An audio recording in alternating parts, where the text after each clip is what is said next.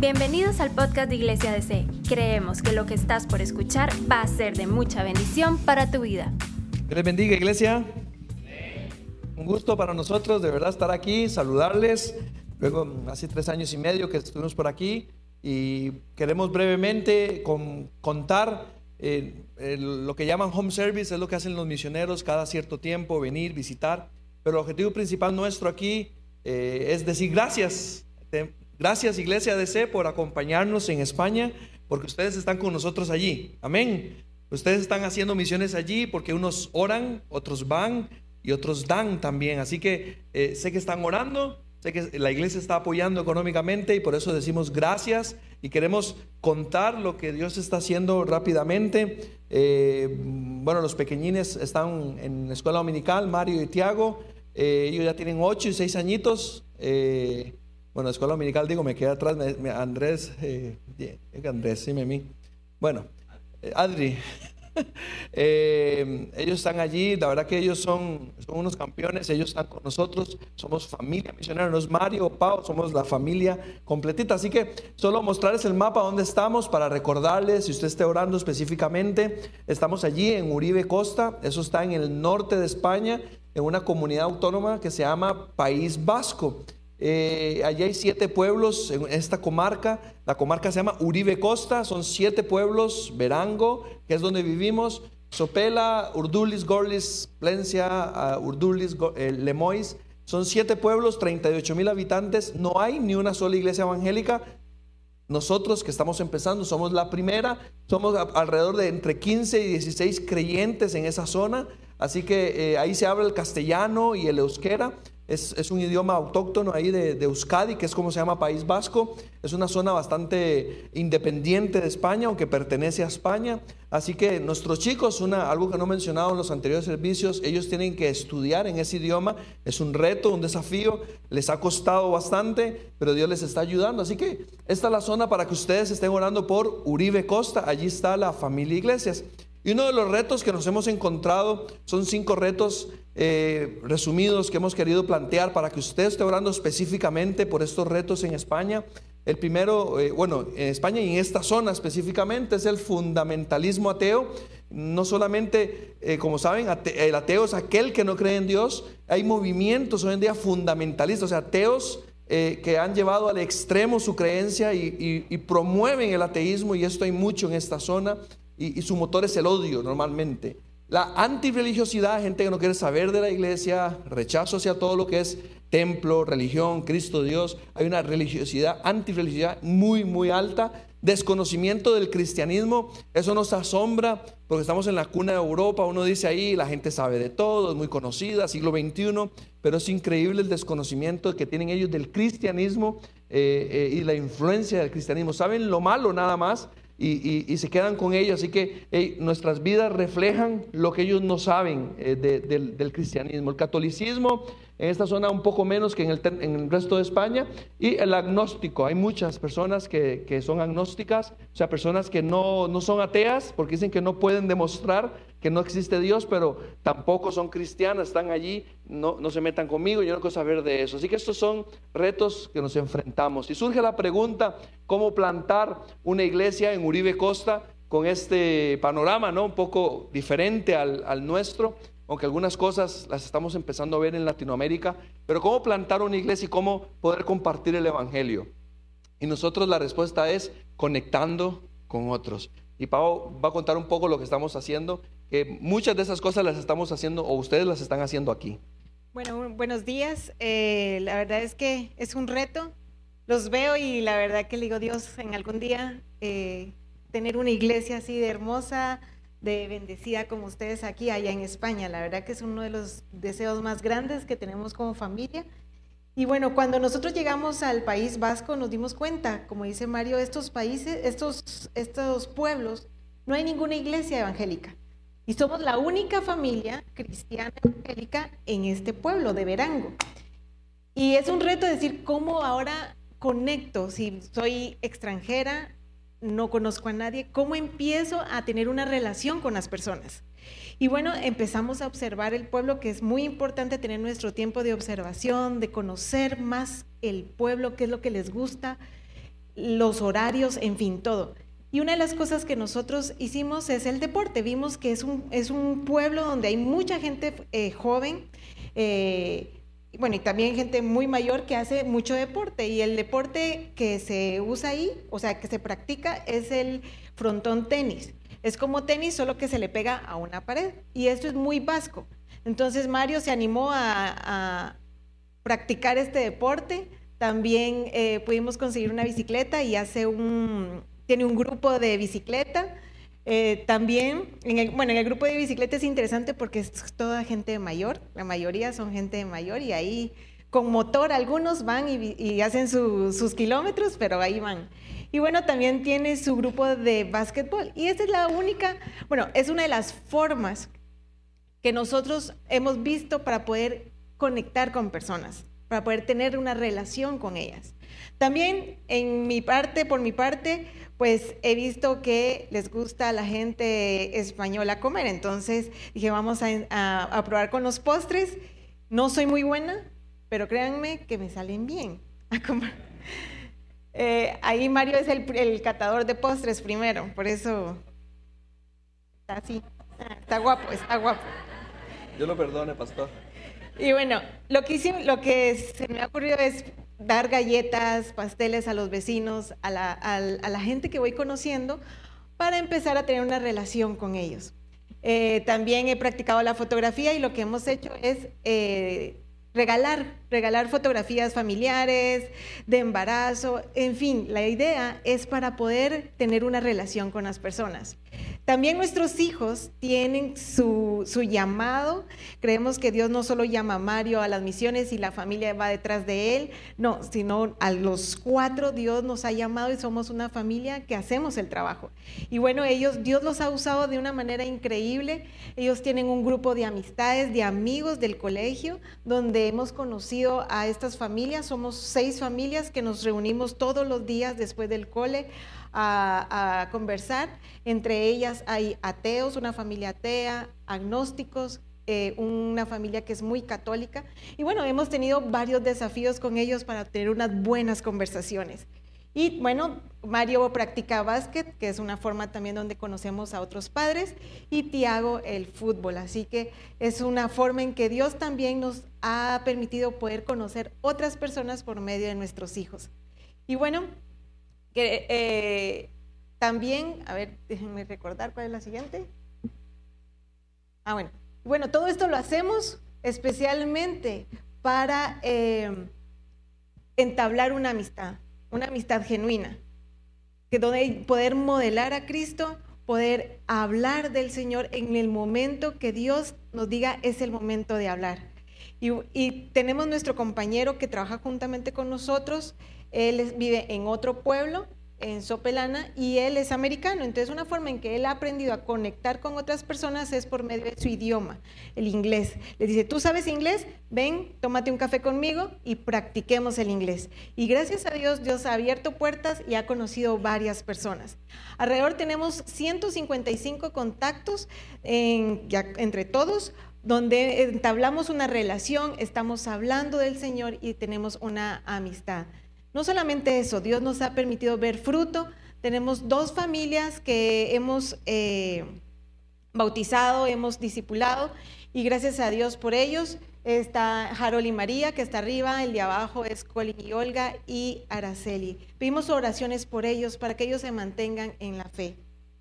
Sí, la idea de todos todos estos esfuerzos es compartir el Evangelio, lo que hacía Dan ahora. Y bueno, ese es el salón de nuestro apartamento. Es gracias, el apartamento es pequeñito, pero tenemos un salón amplio. Y ahí tenemos cada domingo los estudios bíblicos, eh, eh, donde estamos eh, estudiando la Biblia, pasaje a pasaje. Hemos estudiado varios y, juntos. No es, no es algo de que yo predico y ellos escuchan. Es, estamos juntos con nuevos clientes, creciendo en la fe, aprendiendo. Así que esto lo hacemos en equipo, lo hacemos en familia eh, bueno, Jaime, que es nuestro compañero, de hecho, de paso, él me, dijo del, anuncio que soy soltero, que también si alguna tica quiere irse para España. Así que eh, estamos convencidos de que el Señor nos ha llamado. Eh, como les digo, 155 contactos donde estamos compartiendo el Evangelio. Y por último, queremos dejarle una oración luego de tres años y medio en esta zona y luego la pandemia y todo esto. Vamos a dar el paso de alquilar un local, no para iglesia, para, para empezar siendo iglesia como la conocemos, va a ser un centro de reuniones, de contacto con otros. De hecho, creo que le vamos a llamar Meeting Point, eh, donde vamos a encontrarnos con la gente, un, un, momento donde podamos compartir la fe a través del café, del inglés, eh, ayudar a la gente con psicología, con consejería bíblica. En fin, este es el local, es un desafío económico grande, no tenemos una iglesia, digamos, local que, que pague mes a mes. Eh, lo vamos a hacer a través de las mismas iglesias que nos apoyan, hermanos, gente en Estados Unidos. Es un desafío, pero sabemos que es un paso más para la plantación de la primera iglesia, porque la idea es plantar una iglesia en cada pueblo. Entonces, para que estén orando por este proyecto específicamente, y recuérdense, Uribe Costa, en País Vasco, la familia Iglesias. Por favor, oren por nosotros, les, les agradecemos el apoyo, amén. Así que gracias, eh, Iglesia, por, por todo su cariño para, para este proyecto misionero en, en España. Amén. Vamos a continuar ahora sí al, al tema del entrenamiento. Uno, cada uno gana uno también es como le llamamos a este mini taller pequeñito de cómo compartir mi fe. Y ustedes aquí mismo, cada uno de ustedes están eh, siendo desafiados constantemente por sus pastores con el tema de grupos de conexión, con el tema del servicio. Y como, como decíamos y como, dimos, como hemos dicho con, con el proyecto España y todo lo que ustedes están haciendo aquí, eh, no es solamente conectar con la gente, caernos bien, pasar un buen momento o servirles, llevarles comida. Todo eso tiene un objetivo final que es compartir el Evangelio. Y, muchas veces, no sé si le ha pasado, a mí hace muchos años me pasaba que quería compartir el Evangelio y no sabía cómo empezar o cómo hacerlo. Y siempre eh, he servido en un ministerio que se llama Evangelismo Explosivo, que de hecho por muchos años eh, aquí se implementaba, el pastor Orlando era el director a nivel de Costa Rica y Centroamérica, y da herramientas, y queremos dar ciertas herramientas, pero primero quiero que recordemos qué es evangelismo. Es importante partir de ahí para que usted también se sienta confiado en lo que vamos a hacer. Evangelismo o la palabra evangelio proviene, el evangelismo proviene, de evangelio, una transcripción del sustantivo griego que significa evangelion, o sea, buenas noticias. Consiste en la proclamación de la obra redentora que hizo Jesús en la cruz.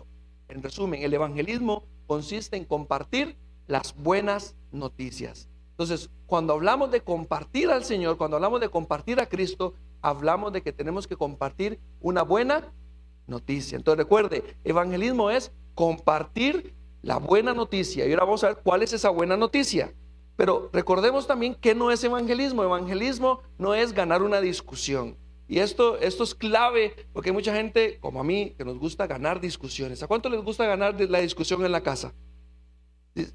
Solo una cosa, dicen que hay dos tipos de hombres, los que quieren ser felices y los que quieren mandar en la casa. Yo escogí el primero. No sé por qué quería contar el chiste para que se rieran. Lo veo muy serio a todos desde aquí entonces. Muchas veces queremos, como normalmente queremos a veces cuando viene un ateo, cuando viene una persona que está enojada con la iglesia, y entramos en una discusión y, queremos, queremos, entramos en el juego, pero evangelizar no es ganar la discusión. Evangelizar, o compartir el Evangelio es compartir la buena noticia de Jesús. Así que no se estrese por querer ganarle una conversación a alguien, sino, insisto, la idea es ganar su amistad porque podemos ganar la discusión, pero perder su amistad. Y eso lo hemos aprendido en estos ocho años en España. Lo importante es ganar su confianza y Dios es el que hace lo demás. No es asustar a la gente con ir al infierno. Evangelizar no es mire que Putin va a poner dos bombas nucleares y nos vamos a morir todos, así que acepte a Cristo, porque si no se va al infierno. Eso es manipular, es asustar, que puede ser que pase, es una realidad, pero estamos partiendo desde el susto, desde el miedo y desde la manipulación. Y eso no es evangelismo, evangelismo es compartir la buena noticia. Tampoco es casual, evangelizar no es algo casual, algo que hoy a las 8 vamos a salir a evangelizar. Evangelismo es estilo de vida. Hay una frase de un famoso teólogo que dice, hay que predicar a Cristo y a veces es necesario hablar. No sé si me explico. Predicamos con nuestra vida y en un momento dado Dios nos va a permitir hablar, pero nuestra vida es la que habla constantemente. No es nuestra tarea convertir a nadie, así que esto también quita un peso, ¿no? Cuando salimos a evangelizar, la gente nos rechaza, creemos que nos rechazan a nosotros. Nuestra tarea, una vez más, es compartir las buenas noticias. Entonces, ¿quién es el que va a tocar los corazones? El Espíritu Santo. Así que ahí no se estrese con que si no se convierten, usted no es quien para convertir a nadie. Usted tiene que compartir la buena noticia. Tampoco se engañar a la gente ofreciendo éxito. Venga Cristo que su vida va a, todo va a estar bien, va a prosperar, eh, eh, etcétera. Eh, bueno, Dios nos va a bendecir, seguramente que sí, pero también en la vida hay luchas, hay pruebas, ¿no? Como decíamos, ¿no? Y hay que orar unos por otros. Dice la palabra de Dios que en el mundo, dijo Jesús, tendréis aflicción, pero confiad, yo he vencido al mundo. Así que no engañemos a la gente ofreciendo un evangelio light, diciéndole que todo se va a acabar, porque eso no, no es cierto. La vida va a seguir con sus problemas, pero el Señor en medio de ellos nos bendice también. Amén. No es hablar mal de otras congregaciones, no es robar ovejas de otros lugares, es compartir las buenas noticias. Ahora sí, cuatro principios, cinco principios del evangelismo que son importantes para que nos inyecten gasolina y nos animemos. El primero es que todos nosotros, los que estamos aquí eh, en este lugar y los de la mañana y los de ayer, los de más temprano y los de ayer, todos somos testigos, todos. No es una labor solo del pastor o de los misioneros o de cierto equipo, me acuerdo cuando existían los comités, ¿no? El comité de misiones. Estos son los que hacen evangelismo y misiones.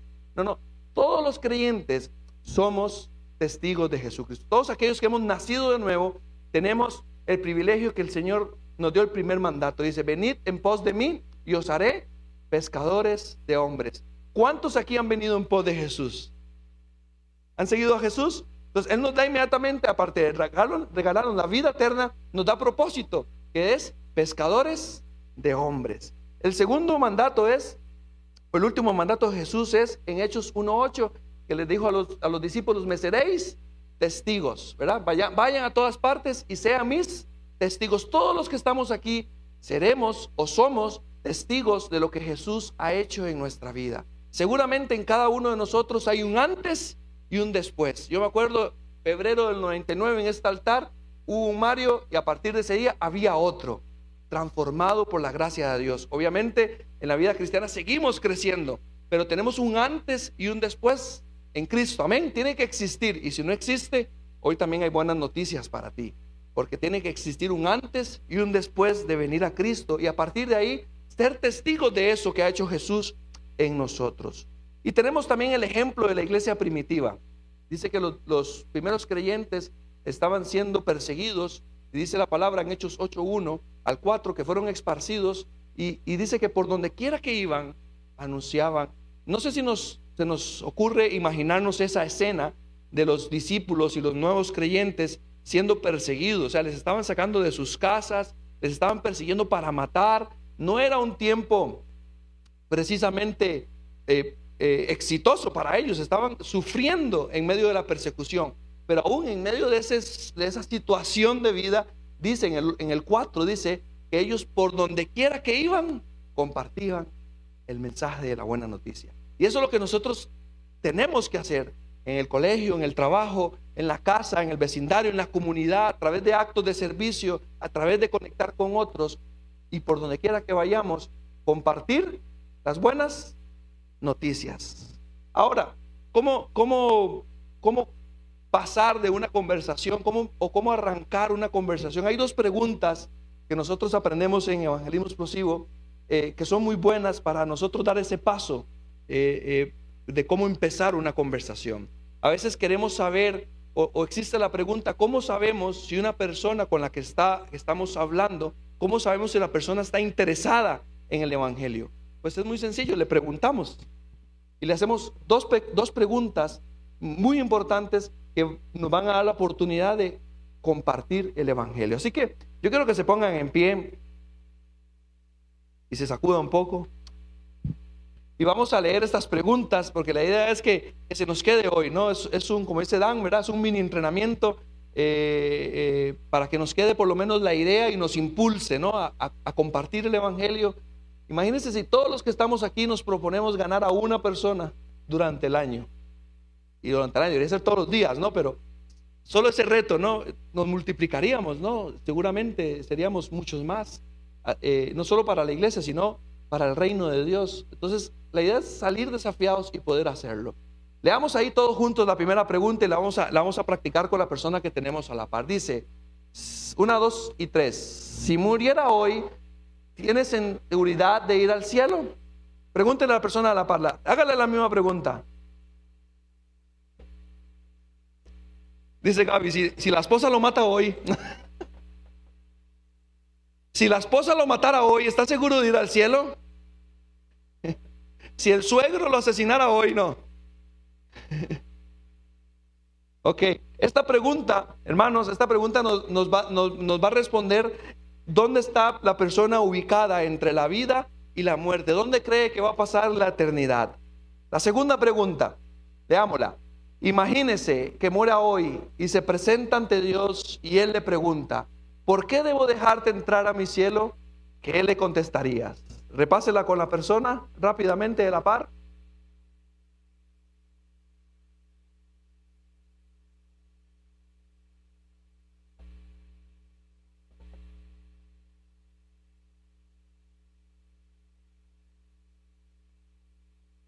Ok, esta pregunta, esta pregunta nos va a ayudar a saber en qué está confiando la persona. ¿Ok? Aquí voy a hacer un paréntesis. Si, usted, si alguno de ustedes responde a esta pregunta, que porque soy bueno, porque voy a la iglesia más feliz de Costa Rica, porque, porque soy buen hijo, hay un mensaje especial para usted hoy. Amén. Va a haber un mensaje especial para usted. Pero esta pregunta, con la persona que no conoce al Señor, después de conectar con ella, después de hacer un acto de servicio, le pedimos permiso, le hacemos las preguntas, nos va a ubicar. Siéntense, hermanos, nos va a ubicar en dónde está, son como, la, como dice la, eso, ¿no? Preguntas de diagnóstico. Nos va a ayudar a diagnosticar cómo está la persona, en qué, en qué, en qué punto espiritual está en su vida con Dios. Tan fáciles, ¿no? Te va a recordar, acuérdese, si mi, si mi mujer me matara hoy, ¿dónde iría? Si hoy muriera, ¿estoy seguro de ir al cielo? Y la segunda pregunta, si, si hoy partiera al cielo y él me pregunta ahí en la entrada del cielo, ¿por qué tengo que dejarte entrar?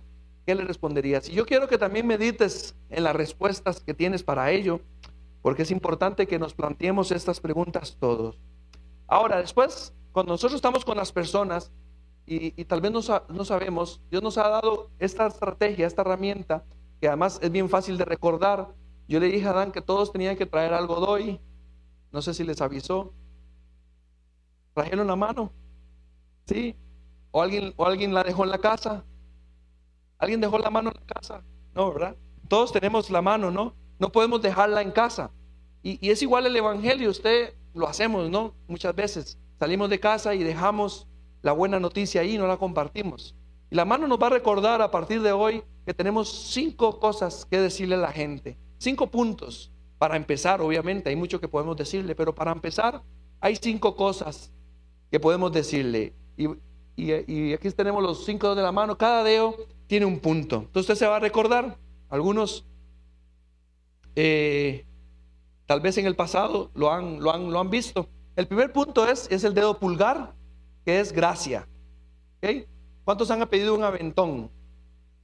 ¿Verdad? Bueno, ya ahora se pide Uber, ¿verdad? Pero antes se pedía aventón, Uber cobran. El aventón era gratis, ¿no? El aventón, gratis, ¿verdad? deme right, ¿no? Gratis. Y esto nos va a recordar, este dedo además apunta hacia donde el dedo, si lo tenemos así, al cielo. Entonces vamos a recordar a la gente que el cielo o la vida eterna es un regalo, que no se gana ni se merece. Es lo primero, gracia. Entonces acuérdense, gracia. El cielo es un regalo. Efesios 2, 8, 9 dice, por gracia sois salvos, no por obras, para que nadie se gloríe. Entonces vamos a recordar, la gracia, el cielo es un, o la vida eterna es un regalo. No sé aquí, en España suena mejor el cielo en vez de vida eterna. Cuando, cuando le hablamos a la gente de la vida eterna, flipan un poco y, se desconectan. Cuando hablamos de cielo es, más significativo. Entonces usted escoge ahí si decir cielo o vida eterna. Entonces el cielo es un regalo. el segundo dedo nos recuerda cuántos de pequeñitos o aún grandes hemos señalado a alguien. Cuando, cuando algo pasa en la casa, eh, algo se regó y preguntamos, Muchachos, ¿quién hizo esto? ¿No? los dos, siempre, bueno, yo tengo dos, los dos responden él y se señalan, ¿verdad? No fue ninguno al final. Entonces, esto nos recuerda el pecado, que todos somos pecadores. Y recordemos que así como señalamos, ¿cuántos dedos quedan viéndonos a nosotros señalándonos? Tres. Por eso recordamos lo que dice la Biblia. Todos, dice, somos pecadores. Por cuanto todos pecamos hemos sido destituidos de la gloria de Dios. Entonces tenemos que recordar que todos, y como decíamos anteriormente, evangelizar no es creerse más que los demás, porque todos somos pecadores. La diferencia es que estamos redimidos nosotros, pero seguimos siendo pecadores. Entonces tenemos gracia, hombre, ¿ok? El tercer dedo, que es el dedo corazón, nos recuerda además el, el dedo más grande, no lo use solo, por favor, porque si no alguno se va a ofender. Eh, el dedo corazón, el dedo más grande, nos recuerda que Dios es amor misericordioso, no nos quiere castigar, pero Él es justo, dice Éxodo 34, que Él no tendrá por inocente al culpable. Entonces, nos va a recordar de Dios, vamos a hablar de Dios, es el tercer punto. Ahora, que hay un dilema, ¿no? ¿Cómo que Dios es amor? ¿Cómo que Dios me ama? Pero por otro lado, Él me tiene que castigar. Entonces, ese aparente dilema lo resolvemos con el cuarto punto, que es Jesucristo. Y este es el dedo anular. El dedo que anula la soltería cuando se pone un anillo, ¿no? Nos comprometemos. Y, nos recuerda porque nosotros somos la esposa de la iglesia es la esposa de quién? De Jesucristo. Entonces, por eso nos recuerda, este dedo nos va a recordar Cristo. Entonces, hay dos cosas aquí. ¿Quién es Cristo? Es el infinito, vamos a decir, Dios, hombre. Porque Jesucristo es Dios y hombre. Pero lo más importante, ¿qué, hizo Jesús? Él vivió una vida perfecta. Él murió en la cruz, es el primer punto. Él murió en la cruz. ¿Para qué? Para pagar por nuestros pecados y resucitó para comprar un lugar en el cielo que nos ofrece a nosotros como gratis. Ese es el, el, cuarto punto, Cristo, el infinito Dios hombre, Él murió en la cruz. ¿Y qué más? Resucitó. ¿Para qué? Para darnos un lugar en el cielo que nos ofrece gratis. Y por último, ¿cómo recibimos ese regalo? Lo recibimos con el dedo más pequeño. ¿Quién se ha machucado este dedo alguna vez en la puerta? Ojalá y, empezó a cantar un corito de Marcos Witt. No, ¿verdad? Le salió el viejo hombre y todo seguro. El dedo más pequeño nos recuerda la fe. ¿Qué no es la fe? Es mero conocimiento intelectual, así como creer en Cristóbal Colón por historia. Muchos, muchos ahí afuera saben quién es Cristo, pero dice Santiago que hasta los demonios creen y tiembla. Tampoco es fe temporal. Hay mucha gente que busca al Señor cuando tienen un milagro o quieren algo de Dios el Señor lo da y se olvidan de él. La fe salvadora es, dice ahí, confiar solo en Jesús para vida eterna. Dice Hechos 16:31, cree en el Señor Jesucristo y serás salvo tú y tu casa. Así que estos son los cinco puntos, están fáciles, ¿no? Eh, hay que repasar, hay que recordar, pero acuérdese su mano. Primero, gracia, hombre, Dios, Cristo y fe. En gracia que decimos que el cielo es un regalo. En hombre que todos somos pecadores. Pero a pesar de que somos pecadores, recordamos que Dios es amor. Hay un tema ahí, ¿verdad? Sí, Dios es amor, es misericordioso, pero Él es justo y tiene que castigar el pecado. Entonces ese dilema, ¿cómo lo resolvió? Jesucristo que vino a la tierra, vivió una vida perfecta, murió en la cruz, resucitó al tercer día para darnos el regalo de la vida eterna. ¿Y cómo recibimos ese regalo? Por la fe confiar en Jesucristo para vida eterna. Póngase de pie y dele los cinco, el que está a la par, así, chocale los cinco. Y practique, practique estos cinco puntos así, eh, un minuto cada uno. Practíquelo, porque esperamos en el Señor que pronto, que pronto pueda usted compartir el mensaje de la vida eterna.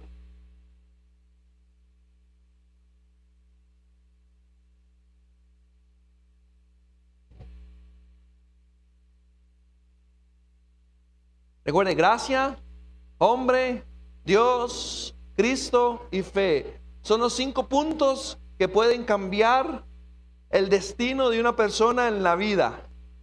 Un antes y un después.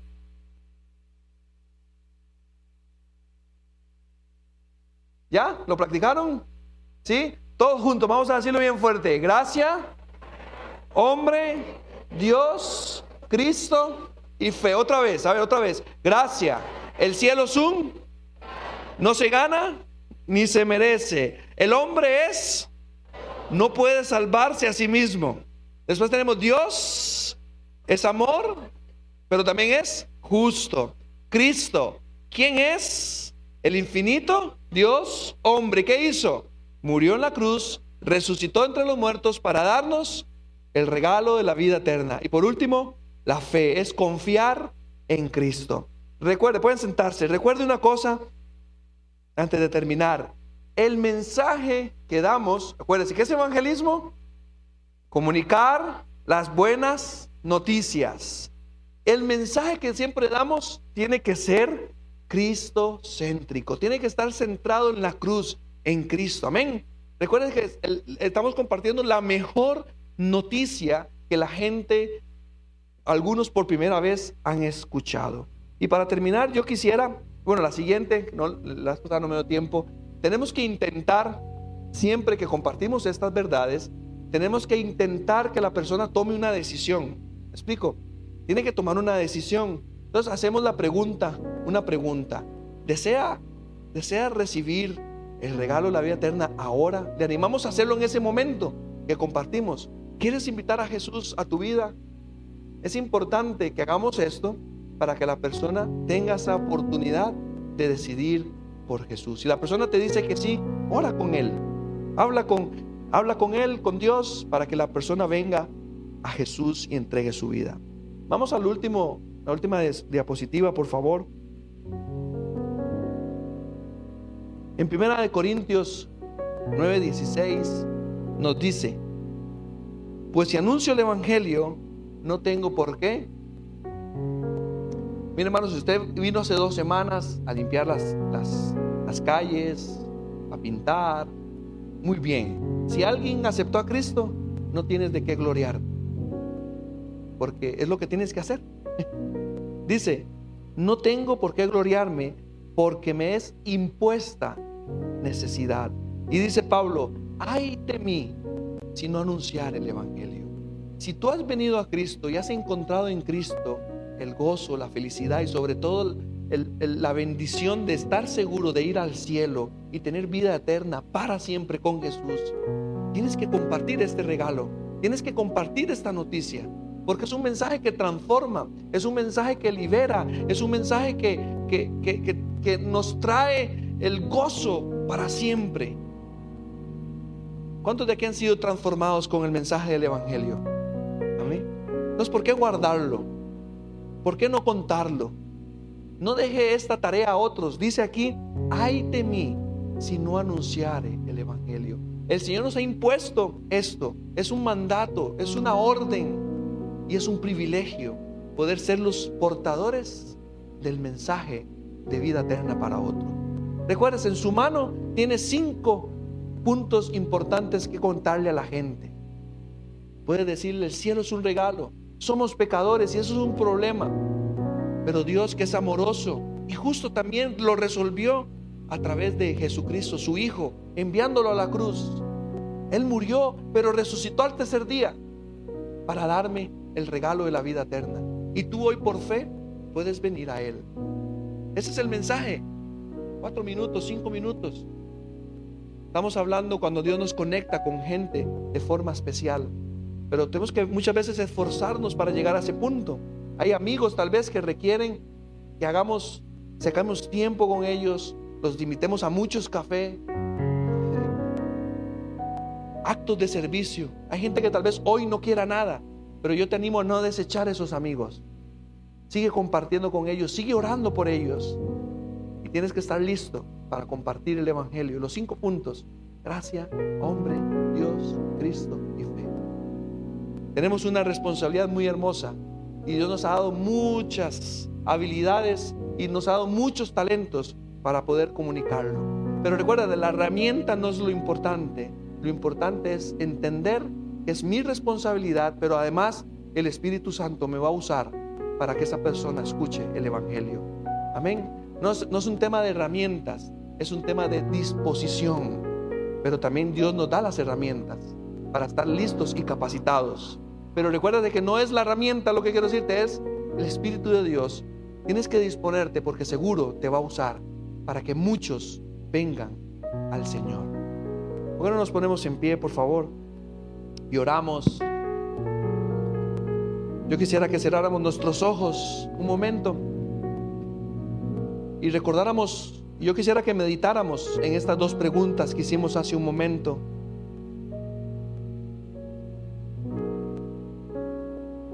Si murieras hoy, ¿estarías seguro de ir al cielo? Y puedes responderte a ti mismo primero. Es una pregunta muy importante y, hay que tener una respuesta clara, concisa. Un no sé es porque hoy seguramente necesitas escuchar este mensaje para ti también. Y si a la segunda pregunta, si el Señor te pregunta estando en el cielo, ¿por qué tengo que dejarte entrar? Y tú sigues pensando que es por buenas obras, si sigues pensando que es porque no has matado a nadie, no eres tan malo. Hoy hay un mensaje para ti también. Dice la palabra de Dios que el cielo es un regalo. Y puede ser que hoy estés de visita en este lugar, puede ser que hoy estés de paso tal vez, o has venido varias veces y no has dado el paso de aceptar a Cristo como Señor y Salvador. Hoy es el día. A la primera pregunta tenemos que estar seguros de un sí. Si muero hoy, voy al cielo. Porque de eso se basa el cristianismo, de la esperanza y la seguridad de que tenemos de ir al cielo por medio de la gracia redentora de Cristo. Y puede ser que hoy ese sea el día de dar ese paso, de decirle, Jesús, te entrego mi corazón. Por fe quiero venir a ti. Yo, quisiéramos, yo quisiera que juntos hiciéramos una oración por si hay alguna persona que no la ha hecho, pero vamos a acompañarle y para no poner a nadie tal vez en evidencia ahí o con pena, vamos a, vamos a hacerla todos juntos. Y si, y si tú la vas a hacer esta oración por primera vez invitando a Jesús, habla con nosotros al final, con algún servidor, con el pastor o con alguno de los pastores, para seguir ayudándote en el crecimiento. Pero tienes que estar seguro hoy a esas dos preguntas, tienes que estar seguro en responder que sí vas al cielo y que por gracia, porque has recibido a Cristo. Y si no estás, si no está ahí tu respuesta, necesitas hoy entregar tu vida a Jesús. La mejor decisión de tu vida es entregar tu corazón a Cristo. Digámosle juntos, Señor Jesús, gracias, porque el cielo es un regalo que no puedo ganar ni merecer por eso hoy, reconociendo que soy pecador, quiero, quiero recibirte en mi corazón, entendiendo que has muerto por mí la cruz, que has resucitado por mí para comprarme un lugar en el cielo y que hoy por fe quiero recibir y quiero caminar contigo para una eternidad. En el nombre de Jesús te pido que me perdones y te, invito a mi corazón a vivir para siempre. En el nombre de Jesús. Amén. Si es la primera vez que haces esta oración invitando a Jesús, de verdad acércate a alguno de nosotros esta mañana porque queremos seguir orando por ti. Iglesia DC, gracias. Que Dios les bendiga y que Dios les siga usando para su gloria y para su honra. Aquí en San Francisco hay mucha gente que ganar todavía. Aquí en San José hay mucha gente que alcanzar todavía. Pero aún así están con nosotros proclamando el Evangelio en España. Gracias por escucharnos. No olvides compartir este mensaje. Para más contenido e información sobre Iglesia DC, puedes visitar nuestro sitio web iglesiadc.com.